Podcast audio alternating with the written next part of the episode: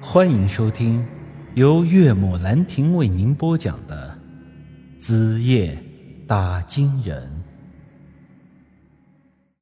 但是现在的这种情况，我又实在的不好离开。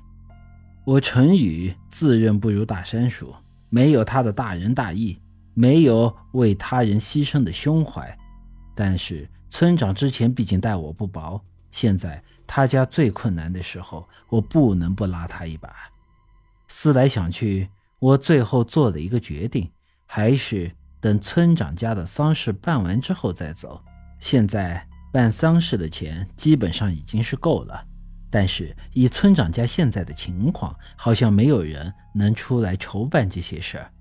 村长媳妇儿还在家里胡闹，而村长本人又是浑浑噩噩的。他们现在唯一的一个儿子还在外面打工，还没来得及回来。如今这天气已经是热起来了，尸体直接摆在家里，那是放不住的。下午的时候，我叫上了几个村里的年轻人，跟我一起去采购丧葬用品。可刚一走到村口，突然见到了王二狗，急匆匆地朝我跑了过来。一哥。出大事了！你快去看看吧，村长他在家里上吊了。我一下子就愣住了，腿上一颤，差点摔在了地上。好在旁边的兄弟扶了我一把。你你说什么？王二狗一脸着急的样子。村长在家里上吊了，婶子发现的时候，人已经没气儿了。我摇了摇头。这他妈的！闹的是什么事儿啊？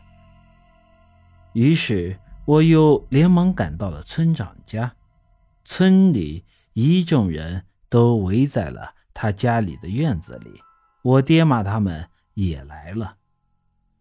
他家堂屋的正中停着三口尸体，白布盖着，这是他们一家三代人一天一夜的功夫都没了。村长老婆畏畏缩缩地蹲在院子角落里。现在村长走了，她也不哭不闹了。这人呐，真正伤心绝望的时候，就是这副表现。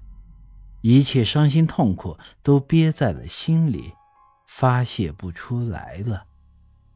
村里一些妇人见情况不对，便把村长老婆带出了院子。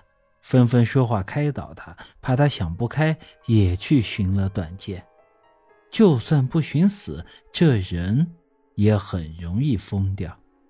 村里的赵大妈，就是因为当年她丈夫儿子去河滩里收庄稼时候遭了洪水，家里两个男人一下子都走了，她郁闷了几天，人就疯了，到如今已经疯癫了大半辈子了。按当地的习俗，停死人的屋里，年轻人是不能进去的，因为不吉利。办葬礼的时候，无论是给尸体沐浴，还是抬尸抬棺，都得上了一定年纪的人才能做。所以，尽管院子里凑热闹的人挺多，但却没有一个人敢进堂屋的。我爹见我要进去。从后面一把拉住了我，但这种场合他也不好多说话，就一个劲儿的跟我使眼色。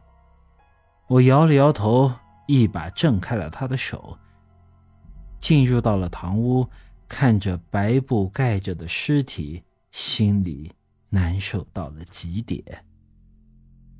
村长啊，你说你这是何必呢？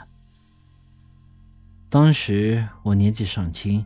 还理解不了村长，但我现在算是理解了。一个正直的人，一个有自尊心的人，最是经受不住这些。试想一下，年近花甲，因为自己的固执导致了子女的死亡，此后泼妇老婆天天跟你闹。加之家里还遭了贼，几年辛辛苦苦种的粮食全没了，这还有活下去的勇气吗？堂屋的桌上整整齐齐地摆着一些村里的重要文件，看得出这是村长上吊之前整理出来的。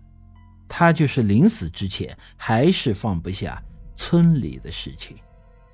这时，我的脑子里突然想起了村长之前跟我说过的话：“小雨啊，你是咱们村第一个考上高中、到外面去念书的，以后肯定会有大出息。